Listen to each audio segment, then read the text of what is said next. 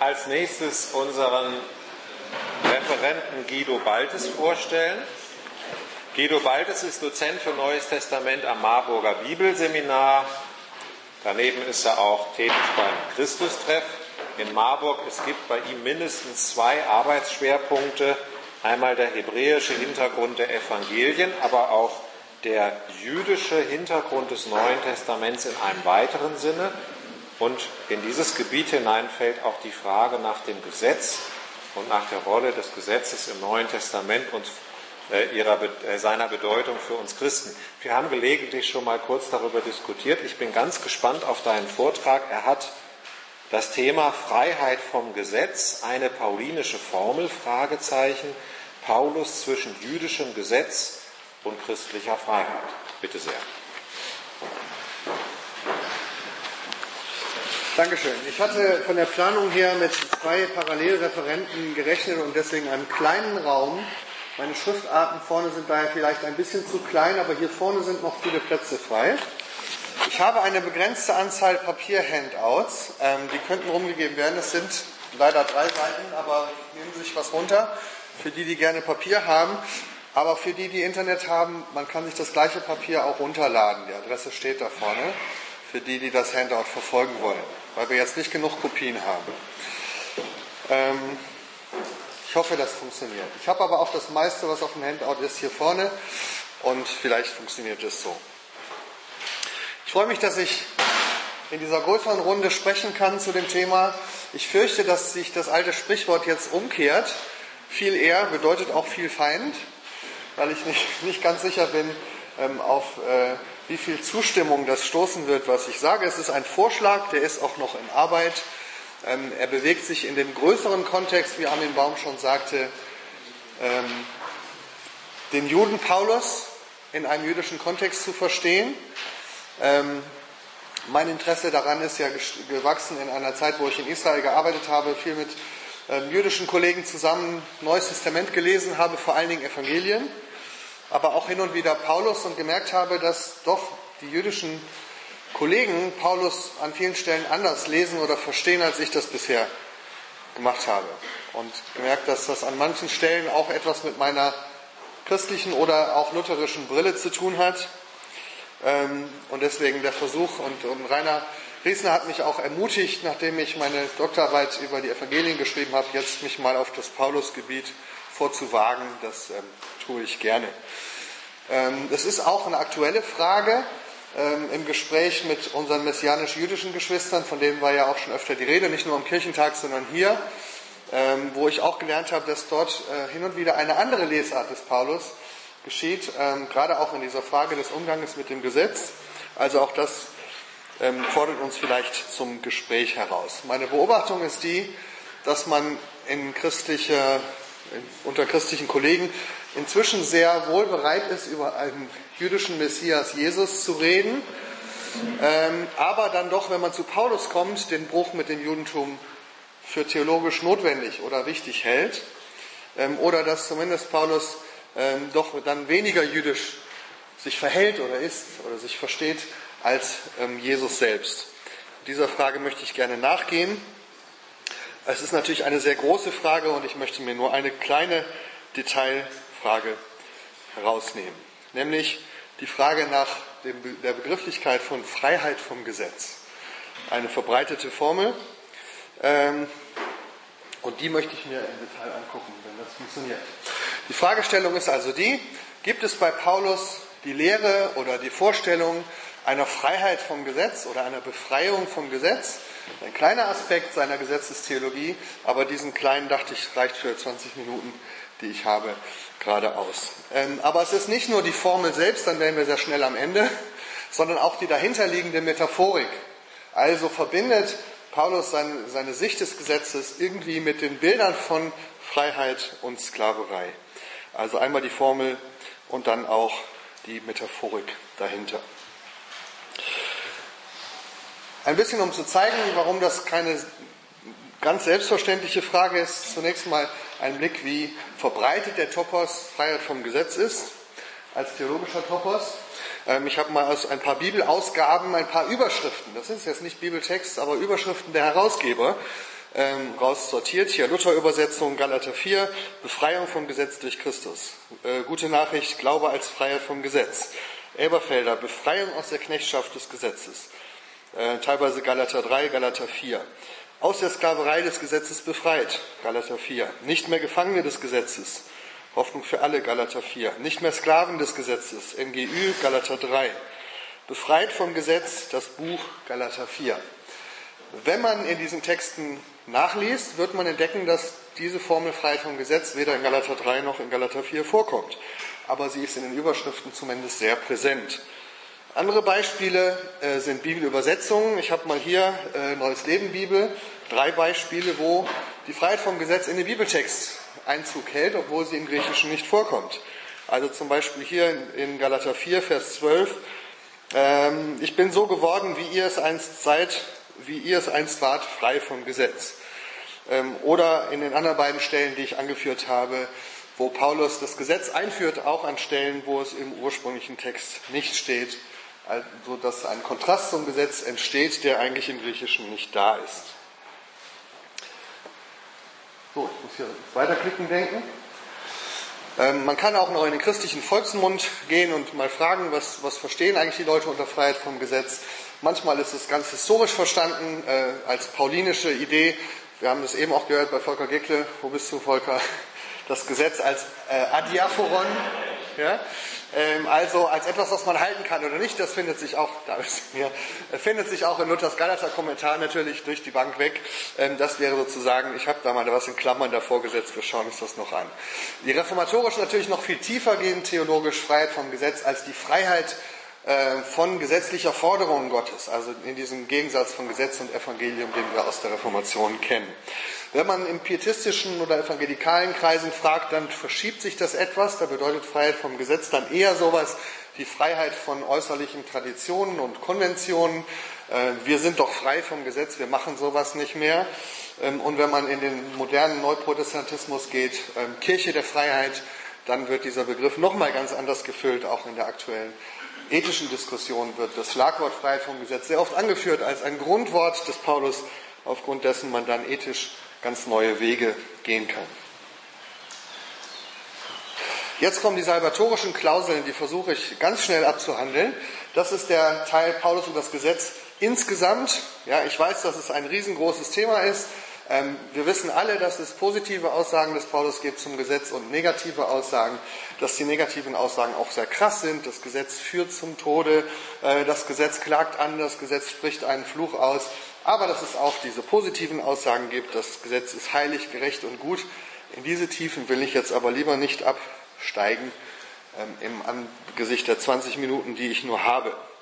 Deswegen sage ich nur kurz, worüber wir nicht streiten brauchen. Also was ist unstrittig, glaube ich, ähm, unter uns. Erstens, dass Rechtfertigung durch das Gesetz nicht möglich ist bei Paulus, weder für Juden noch für Nichtjuden dass man heutzutage eigentlich nicht mehr davon spricht, ähm, dass das Gesetz abrogiert ist, nach Paulus Ansicht, also komplett abgeschafft, sondern man spricht von einer Transformation, von einer Relativierung, von einer Fokussierung, von einer Christozentrierung, also irgendwie sowas in diese Richtung. Da sind wir uns auch einig. Das dritte, ähm, Paulus spricht von einem Gesetz Christi. Was das genau ist, darüber gehen die Meinungen auseinander, aber er sagt, das ist die ethische Norm, an die wir uns halten. Und das vierte, wo wir uns auch einig sind, äh, natürlich ist die Torah, also die Torah von Sinai für Nichtjuden nicht verbindlich und da legt Paulus sogar theologischen Wert drauf, dass eben die Galater zum Beispiel sich an dieses Gesetz bitteschön nicht halten sollen. Äh, strittig bleibt aber diese Frage, wie ist es denn mit den jüdischen Gläubigen? Sollen die sich auch nicht mehr dran halten? Oder sind diese Aussagen des Paulus alle nur im Blick auf Nichtjuden ausgesprochen? Da sind vor allen Dingen auch unter unseren messianischen Geschwistern unterschiedliche Meinungen verbreitet, ähm, aber auch jüdische Paulusforscher sehen es manchmal so und manchmal so. Manche jüdische Paulusforscher sagen, Paulus ist an dieser Stelle ein Apostat, weil er sich vom Gesetz löst. Ähm, andere, einige neuere Paulus-Darstellungen aus jüdischer Hand ähm, sagen, nein, das ist gar nicht so offensichtlich, wenn man Paulus mal mit anderen Augen liest, ist es gar nicht so offensichtlich, ob er nun Halacha noch hält oder nicht. Auch diese große Frage kann ich aber nicht grundsätzlich beantworten. Deswegen gehe ich nur dieser Detailfrage nach. Sagt Paulus, dass wir frei sind vom Gesetz oder dass es eine Freiheit vom Gesetz gibt? Damit kommen wir dann auch schon zum Konkreten. Ähm, ich möchte mir jetzt die Bibelstellen, ein paar Bibelstellen anschauen, äh, die in Frage kommen für dieses Thema. Äh, zunächst mal die Formulierung selber, frei vom Gesetz. Wenn man Konkordanz nachschlägt, wird man schnell herausfinden, die gibt es nur einmal in dieser Form, in Römer 7, Vers 3. Aber verwandt, verwandte Formen auch noch dreimal im gleichen Kontext, also in Römer 7 und 8.1, äh, 8.2. Da kommen sozusagen vergleichbare Formulierungen. Ähm, ich lese mal die Bibeltexte vor. Ähm, ich habe hier unten nur die entsprechenden Sätze kurz zur Erinnerung für alle. Römer 7, 1 bis 2. Wisst ihr nicht, liebe Brüder, denn ich rede mit denen, die das Gesetz kennen, dass das Gesetz nur herrscht über den Menschen, solange er lebt. Denn eine Frau ist an ihren Mann gebunden durch das Gesetz, solange der Mann lebt. Wenn aber der Mann stirbt, so ist sie frei von dem Gesetz, das sie an den Mann bindet. Das ist jetzt Luther-Übersetzung, griechisch kat ergetai apotonomou tu andros, andros. Also hier steht nicht Freiheit, Eleuteria, sondern kat ergetai, sie ist losgelöst, aber es ist inhaltlich natürlich ähm, ungefähr das Gleiche. Sie ist gelöst von dem Gesetz des Mannes. Dann geht es weiter in 7.3. Wenn sie nun bei einem anderen Mann ist, solange ihr Mann lebt, wird sie eine Ehebrecherin genannt.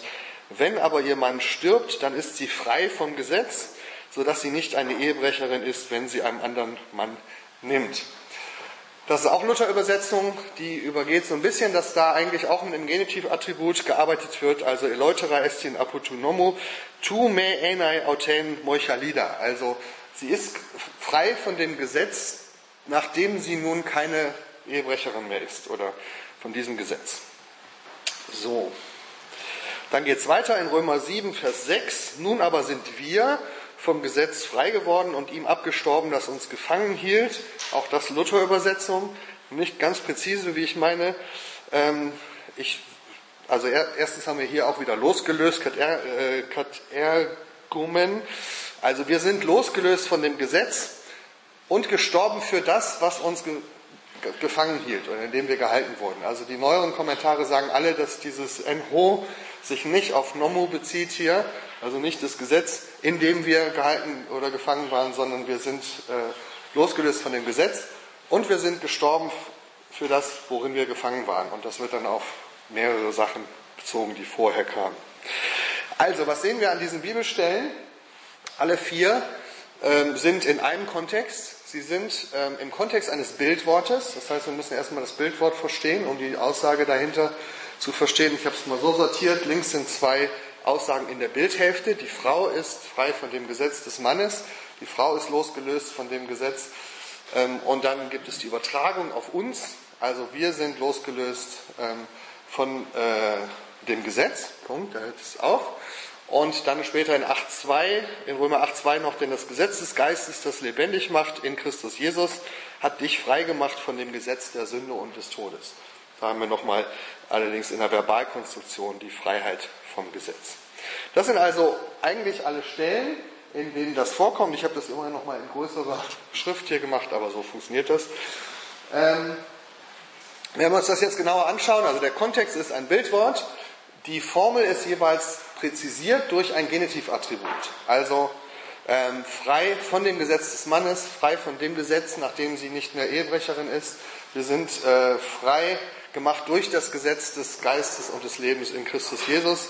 Und im vierten Fall steht es absolut, also wir sind losgelöst von dem Gesetz. Punkt. Da muss man inhaltlich dann gucken, welches ist damit gemeint. Eine zweite Beobachtung liegt in der Struktur dieser Römerstelle. Ich glaube, dass es hier drei Teile gibt. Also ähm, Römer 1, äh, 7, na, 7, 1 bis 6, dann 7, 7 bis 21, 7, 22 bis 8, 2. Wenn man der Bildwelt folgt, wird in 1 bis 6 zunächst diese Bildwelt aufgebaut von Mann und Frau ähm, und der, der, Bindung, die dort entsteht. Ähm, die wird dann verlassen in 7 7 bis 21 für eine neue Argumentation, nämlich die Frage, ist das Gesetz was Schlechtes? Die sogenannte Gesetzesapologie des Paulus. Und dann kehrt er in 722 wieder zu dem Bild zurück, zu der Bildwelt von Mann und Frau und ähm, Gebundenheit. Und da kommen auch die Terminologie von Freiheit und ähm, Gebundenheit hinein. Also wir haben im Grunde eine Struktur, wo im Teil A und in Teil C Freiheit und Gebundenheit vorkommen und auch ähm, ein Nebeneinander von zwei entgegengesetzten Gesetzen. Also die Frau ist zunächst gebunden an den einen Mann, von diesem Gesetz wird sie entbunden, damit sie mit einem sozusagen einem neuen Ehemann per Gesetz verbunden werden kann. Diese Bildwelt wird von Paulus übertragen auf unsere Beziehung zu wem? Das ist die Frage. In den Kommentaren wird das sehr oft ausgelegt auf unsere Beziehung zum Gesetz. Also es wird gesagt, so wie die Frau, wie der Mann stirbt, so ist dann auch das Gesetz tot oder wir sind tot. Also das Gesetz ist der Ehepartner. Wenn man aber in den Text hineinschaut, merkt man ganz schnell, das funktioniert so nicht. Also eigentlich ist das Bild das, die Frau ist gebunden durch das Gesetz an den Partner. Der, wer stirbt, ist der Partner. Das Gesetz bleibt eigentlich bestehen, also das, das Gesetz als Korpus bleibt bestehen, aber dieses spezielle Gesetz, was sie an den Partner bindet, wird aufgehoben. Und jetzt ist sie nach dem gleichen Gesetz frei, sich mit, einem, mit dem Gesetz an einen neuen Partner zu binden. Das heißt, das Gesetz ist hier nicht der Ehepartner, der stirbt, sondern es ist das Medium der Verbindung. Und das ist, glaube ich, wichtig in der Bildwelt des Paulus, weil er sagt, wenn man es jetzt vergleicht und überträgt auf die Situation des Menschen und man guckt, welch, wer ist eigentlich der Ehepartner in 7.22 bis 8.2, dann merkt man, der Ehepartner dort ist das, die Sünde und der Tod. Deswegen gibt es dort nicht das Gesetz des Mannes, sondern das Gesetz der Sünde und des Todes. Also hier wird der Ehemann gleichgesetzt mit Sünde und Tod, aber nicht mit dem Gesetz. Das Gesetz steht sozusagen dazwischen. Es kann binden an Sünde und Tod und es tut es auch. Das ist aber durch den Tod Christi aufgehoben und jetzt bindet das Gesetz an, dann heißt es das Gesetz Gottes oder den, das Gesetz des Geistes und des Lebens. Das heißt, das Gesetz bindet jetzt an Gott oder an den Geist und das Leben. Ich kann das jetzt nur kurz andeuten. Das können Sie sich vorstellen, dass da sehr viel mehr Exegese für nötig ist. Mein Artikel wird länger sein. Das können Sie sich denken. Gut. Also, ähm, kurzer Blick noch auf den Kontext von Römer 7 und 8 zeigt, dass auch wenn man nach Römer 6 zurückgeht, in Römer 8 weiterliest, merkt man, dass ähm, immer wieder, wenn von Freiheit und Gefangenschaft die Rede ist, nicht das Gesetz dasjenige ist, was gefangen hält, sondern da ist zum Beispiel die Freiheit von Sünde, Sklaven der Gerechtigkeit, Sklaven der Sünde, Freiheit von Gerechtigkeit, Freiheit von der Sünde, Sklaven Gottes, Freiheit von der Vergänglichkeit, äh, Freiheit zur Herrlichkeit der Kinder Gottes. Also das Gegenüber ist relativ klar definiert. Ich glaube, dass Römer 6 bis 8 insgesamt nicht von einer Freiheit vom Gesetz redet, sondern von einem spezifischen Gesetz, so ist es auch sprachlich, nämlich dem Gesetz der Sünde und des Todes. Es befreit aber zum Gesetz Gottes und zum Gesetz des Geistes und des Lebens. Das nur in Kürze. Gehen wir weiter. Gehen wir in den Galaterbrief. Im Galaterbrief, wo meistens in den bibelkundlichen Überschriften immer steht, das ist das Buch, wo es um Freiheit vom Gesetz geht, kommt der Begriff nicht vor, als Begriff. Aber jetzt gehen wir kurz den wichtigen Stellen nach, wo die Bilder von Freiheit und Sklaverei vorkommen ähm, und schauen uns an, ob die dort Freiheit und Sklaverei mit dem Gesetz verknüpfen. Eine Stelle, die in Frage kommt, ist Galater 2, Vers 3 bis 4. Da geht es um die Frage der Beschneidung des Titus. Paulus sagt, aber selbst Titus, der bei mir war, ein Grieche, wurde nicht gezwungen, sich beschneiden zu lassen, denn es hatten sich einige falsche Brüder mit eingedrängt und neben eingeschlichen, um unsere Freiheit auszukundschaften, die wir in Christus Jesus haben, und uns zu knechten. Hier beginnt schon bei Luthers Galater-Kommentar die Ergänzung, um uns zu knechten durch das Gesetz. Das haben wir auch in der Neues Leben Übersetzung eben gesehen. Ich bin mir nicht sicher, dass das so ist. Wenn wir uns den Kontext anschauen, wenn wir Galater 1 und 2 bis hierher lesen, ist das Gesetz bisher überhaupt nicht thematisiert. Wohl aber durch die ganzen Einleitungen des Galaterbriefes 1 bis 2 das Gegenüber von menschlicher Autorität und göttlicher Autorität. Also ich bin nicht Diener von Menschen, sondern ich bin Diener Gottes ähm, ich habe nicht das Evangelium von Menschen, sondern von Gott und so weiter. Das kommt hier ins Spiel. Und selbst Luther sagt an dieser Stelle in seiner Auslegung, dass die Sklaverei hier nicht sich auf die Sklaverei des Gesetzes bezieht, sondern auf die Sklaverei unter menschlicher Autorität. Also das Problem ist ja hier nicht, dass Titus, sagen, ähm, die Beschneidung des Titus wäre an sich nicht das Problem, das sagt auch Luther, weil das ist ja ein Adiaphoron, sondern dass er dazu gezwungen wird. Das ist das Problem. Also der Zwang der Menschen ist hier das Problem. Auch das könnte man vertiefen, aber ich habe mich entschlossen, diese Bibelstelle relativ schnell zu übergehen. Also erstens sehen wir, hier geht es nicht um einen Juden, der das Gesetz halten soll oder davon befreit wird, sondern um einen Heiden, nämlich Titus, und die Frage, ob er beschnitten werden soll. In dieser Frage ist Paulus relativ klar und wir uns auch relativ einig. Der Begriff der Freiheit bezieht sich hier meines Erachtens nicht auf eine Freiheit vom Gesetz, sondern auf die Freiheit vom menschlichen Zwang. Kommen wir zur nächsten Stelle. Ähm, Galater 3, da steht meistens Freiheit vom Gesetz in den Überschriften. Aber wenn man reinschaut, ähm, haben wir zwar eine äh, Abhandlung über das Gesetz, aber die Begriffe von Freiheit und Sklaverei kommen in Galater 3, in dieser Stelle 3, 22 bis 25 nicht vor. Sie führt aber sehr oft zu dieser Deutung. Warum? Ich lese mal vor, dann ist es schnell klar. Luthers Übersetzung. Aber die Schrift hat alles eingeschlossen unter die Sünde, damit die Verheißung durch den Glauben an Jesus Christus gegeben würde, denen, die glauben. Ehe aber der Glaube kam, waren wir unter dem Gesetz verwahrt und verschlossen auf den Glauben hin, der dann offenbart werden würde. Also schon die Übersetzung von Luther legt es nahe, die Kommentare sind sich da auch sehr einig. Hier haben wir die Begrifflichkeit eines Gefängnisses. Also ein paar Zitate hier, wir sind unter Verschluss gehalten wie in einem Kerker, sagt Luther. Das bedeutet Gefangenschaft, nämlich verhaftet sein an die Sünde. Althaus. Die ganze Welt lag in Gefangenschaft und war in der Sünde eingeschlossen. Dabei hatte das Gesetz die Aufgabe, Gefangenenaufseher zu sein. Rode. Während dieser Zeit blieben die Juden gefangen gehalten unter der Tora oder Becker uneingeschränkte, wenig freundliche Bewacheraufgaben, die einer Kerkerhaft der Menschheit entsprachen. Also das ist die verbreitete Auslegung ähm, dieser Stelle im Galaterbrief. Ich war mir nicht so sicher, ob das wirklich die, diese Stelle so aussagt. Ich hab, bin mal dem Wort nachgegangen, Synkleo, was hier verwendet ist, und wie es sonst in der Bibel verwendet ist. Beinhaltet dieses Wort wirklich das Bild eines Gefängnisses. Wenn wir in die Septuaginta schauen, merken wir relativ schnell, das Wortfeld ist im größeren, im größeren Kontext immer militärisch, in den meisten Fällen für Stadtmauern oder Befestigungen, die eine Stadt umschließen, manchmal für Sperranlagen, die einen Weg absperren, zehnmal für das Umzingeln einer Stadt oder eines Gegners durch ein Heer. Und dann gibt es ein paar bildliche Aussagen, die ähnliches sagen, bis in das Verschlossensein des Mutterleibes, der ja nach antiker Vorstellung auch dadurch verschlossen ist, dass nichts hereinkommt. Ähm, also auch da geht es quasi immer in der Bildlichkeit gegen, um das Verschließen von Eindringlingen von außen. Ich habe mir gedacht, wie kann man das in einem etwas moderneren Bild sagen? Das, ich glaube, dass sozusagen die Bildlichkeit hier nicht die eines Gefängnisses ist, sondern die einer Festung, die umzingelt ist. Äh, ein etwas neueres Bild dazu wäre aus dem Herrn der Ringe. Manche haben den Film vielleicht gesehen, das Buch gelesen, da wird es sehr schön beschrieben bei der Schlacht um Helms Klamm.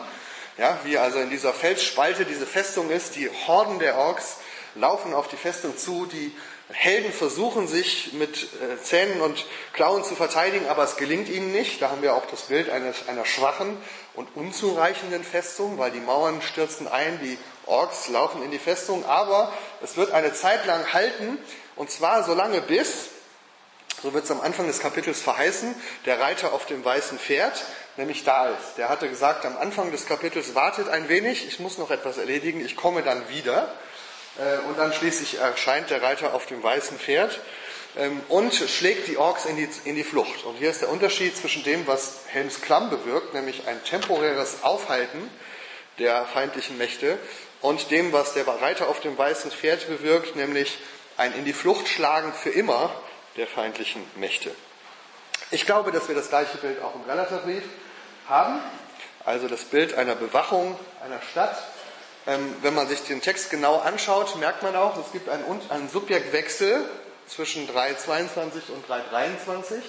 Also in 22 wird gesagt, die Schrift umzingelte alle durch die Sünde.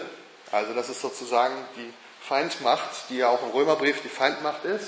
Und dann heißt es, wir aber wurden Ephrurometa, da ist ein anderes Wort und das heißt auch bei Paulus des Öfteren, in der Septuaginta kommt es nicht groß vor, heißt es gehalten werden, bewahrt werden.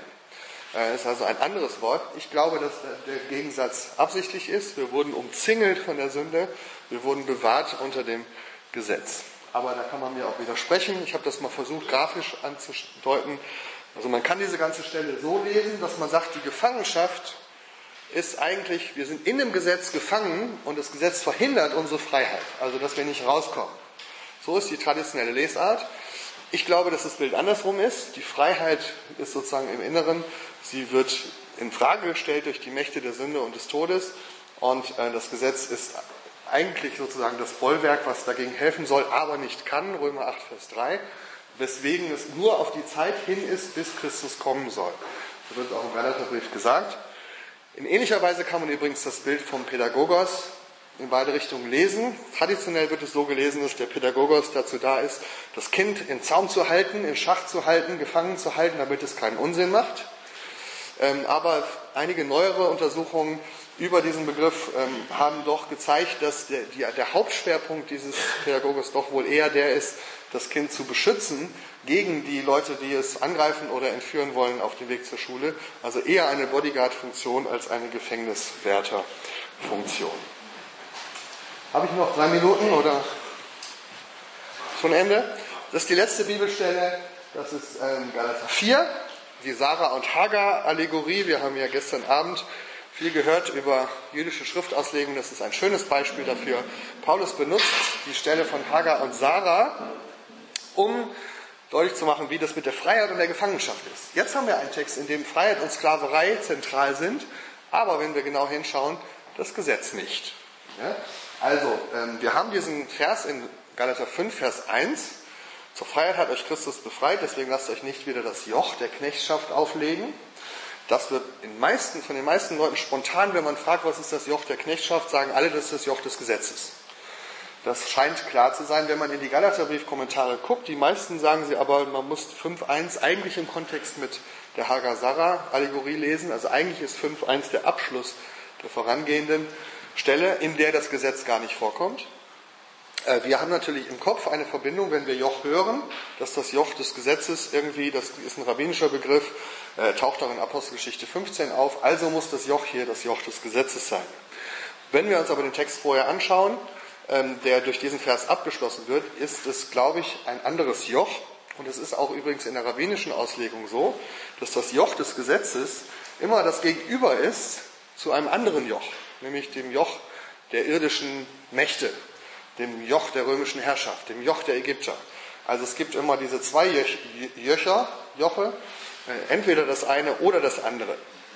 Wenn wir uns diese Hagar-Sarah Gegenüberstellung anschauen, dann ist ganz klar aus dem Genesis-Text, also die eine ist frei, die andere ist die Magd, die eine hat einen Sohn nach, der, nach dem Fleisch, die andere nach der Verheißung und so weiter.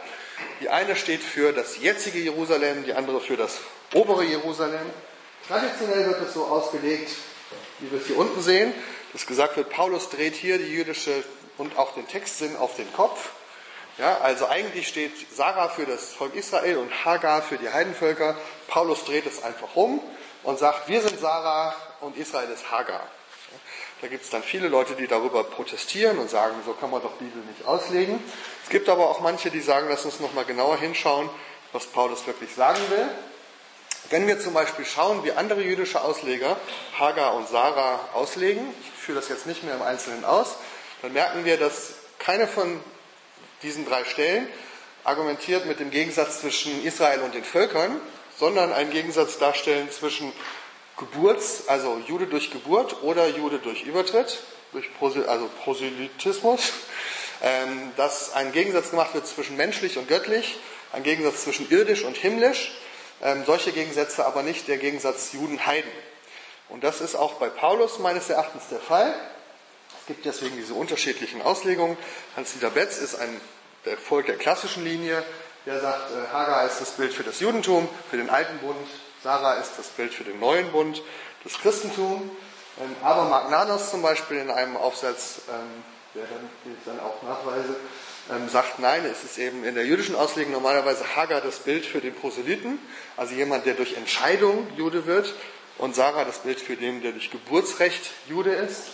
Ähm, und Michael Bachmann hat auch einen Aufsatz geschrieben, wo er sagt, man darf auch nicht Judentum und Christentum hier gegenüberstellen, sondern irdische Existenz und himmlische Existenz und so, sowohl für Juden als auch für Heiden. Also sowohl Juden als auch Heiden können nach dem Hagar-Prinzip leben, indem sie sich an irdische Mächte binden, an menschliche Zugehörigkeit, an Zugehörigkeit zu Israel nach dem Fleisch. Aber sowohl Juden als auch Heiden können in die himmlische Wirklichkeit kommen durch Christus. Also geht es hier nicht um die Sklaverei des Gesetzes, sondern um die Sklaverei der irdischen Mächte. Wenn man übrigens von 5.1 zurückgeht und guckt, wo kommt Sklaverei das letzte Mal vor, dann ist es auch dort in 4 am Anfang die Sklaverei der irdischen Mächte, also die Stoichea tu Kosme. Das war es dann auch schon. Ein relativ kurzer Ritt durch die wichtigen Bibelstellen. Ich glaube, dass, wenn man die einzelnen Stellen anschaut, dass keine der Stellen wirklich das hergibt, dass ähm, das Gesetz gefangen hält oder Gefangenschaft bedeutet ähm, oder dass wir frei vom Gesetz werden müssten. Ähm, aber da kann man mir natürlich auch widersprechen. Ich glaube, dass man jetzt anderen Begriffen des Paulus nachgehen muss, wie zum Beispiel, wir sind nicht unter dem Gesetz. Das ist tatsächlich eine paulinische Formel, die auch sehr häufig ist. Die sagt aber was anderes als Freiheit vom Gesetz. Vielen Dank fürs Zuhören.